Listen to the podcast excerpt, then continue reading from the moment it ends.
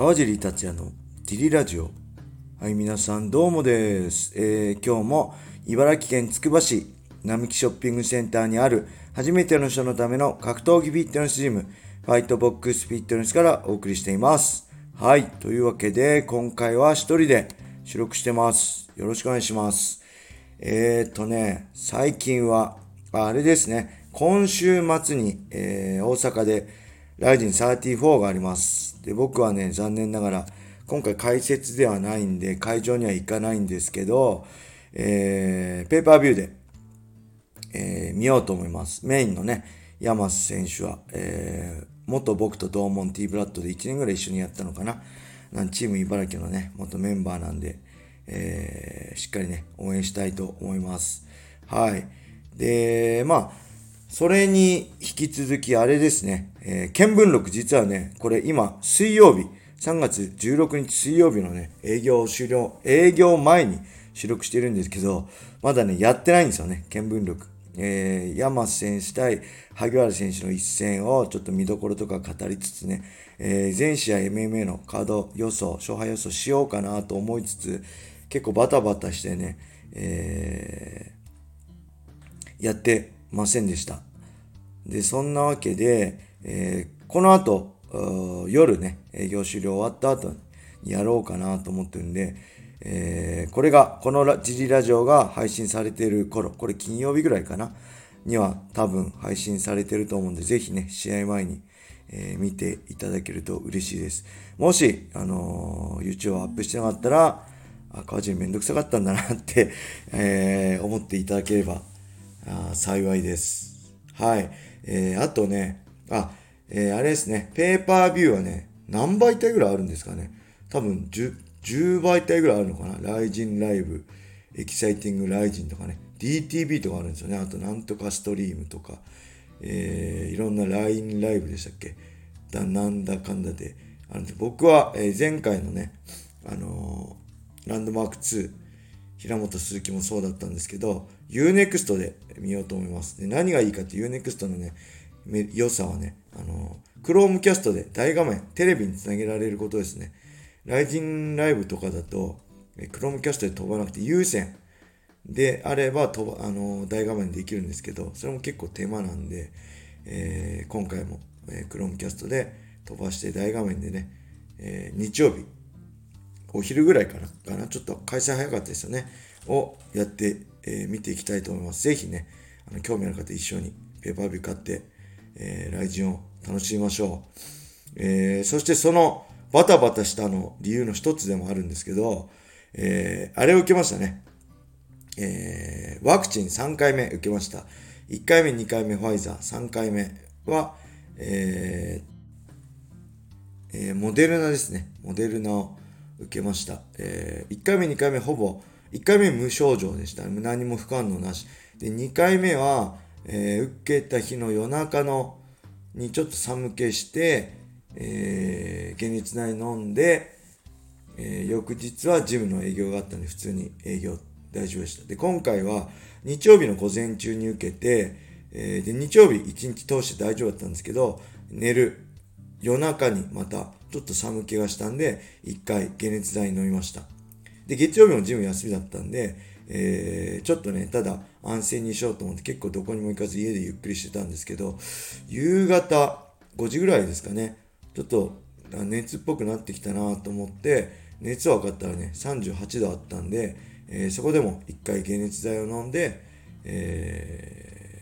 熱を抑えました。で、解熱剤飲むと大体30分もしないで平熱に戻って体調は良くなるんで、えー、その後はね、もう解熱剤もなしに火曜日からは普通にバリバリ絶好調で、えー、ジムのね、営業も問題なくできました。はい、結構ね、3回目苦しんでる人が多いって聞いたんで、かなりビビっててね、あの翌日もジム休みの日になんとか日曜日に受け入れたんですけど、えー、意外と大丈夫でしたね。ただこれからの人はね、結構注意してもらった方がいいんじゃないかな。会員さんの中には全く無症状の人もいるし、えー、結構寝込んだ3日ぐらい頭痛かったとかね、言う人もいるんで、ちょっと注意しつつ、えー、ワクチン打ってみてください。はい、そんなわけで、レターを行きましょうか。えー、いつもレターありがとうございます。えー、引き続きね、レターもどしどしお待ちしてますね。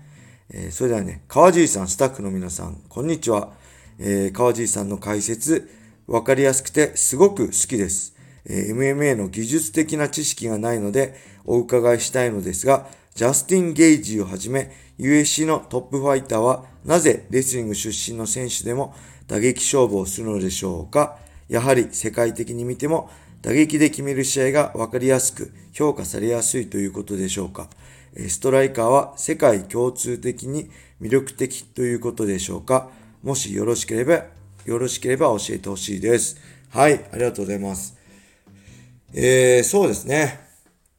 まあ USC のね、今現在のトップファイターほとんど何割ぐらい、8割ぐらいはもうレスリングのトップレスラー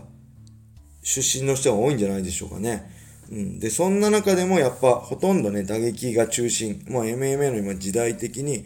えー、打撃が中心になりつつ、えー、結局判定でもね、えー、テイクダウンはほぼポイントにならず、えダメージ、え打撃の手数だったり、パウンド、寝技でもね、パンチのダメージだったり、グラウンドの打撃のダメージだったりが重要視される時代になってきてますね。だからグラップラー、えー、組んで寝技で勝負したいファイターにとっては結構苦しい時代なんですが、えー、これはね、いろんな理由があると思うんですけど、まあ、まず本能的なね、戦いの本能的なものとして、殴り合いって普通に本能的に殴り合いますよね。あのー、小さい子でも、えー、怒ったら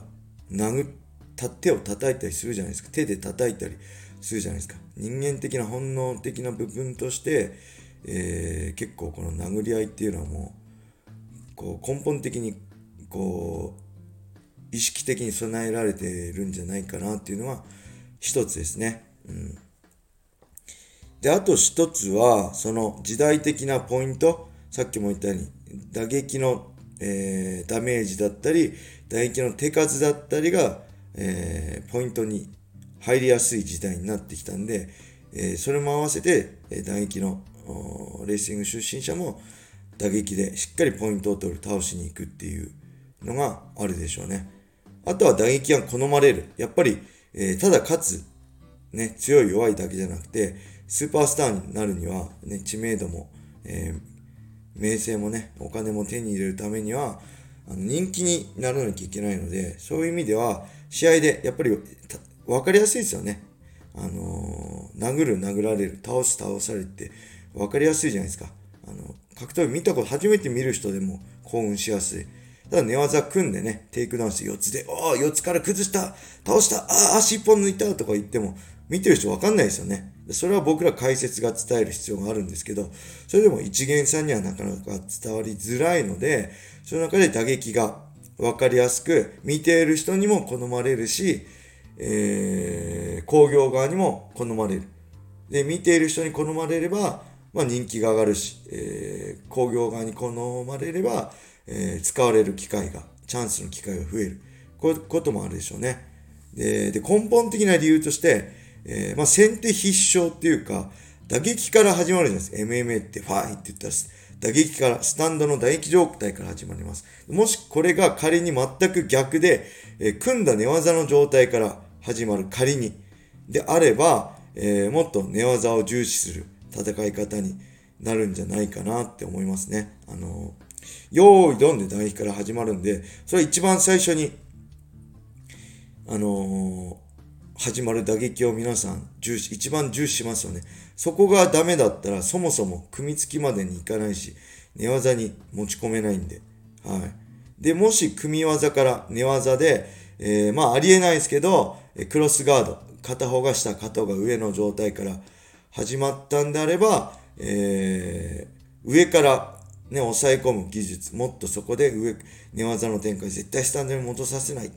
だったり、えー、まあ、何よりも寝技で勝負して1本取ろうっていう気持ちがみんな増えるんじゃないですかね。うん。なんで単純に1番は何よりも打撃からスタートするから、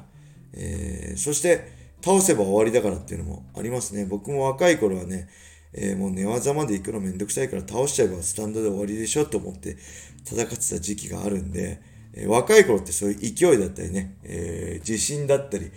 意味のない、意味のないじゃない、意味はあります。理由のないね、根拠のない自信だったりがあるんで、そういう時は、いや、結局寝技行く前に倒しちゃえばいいっしょ、みたいな感じで、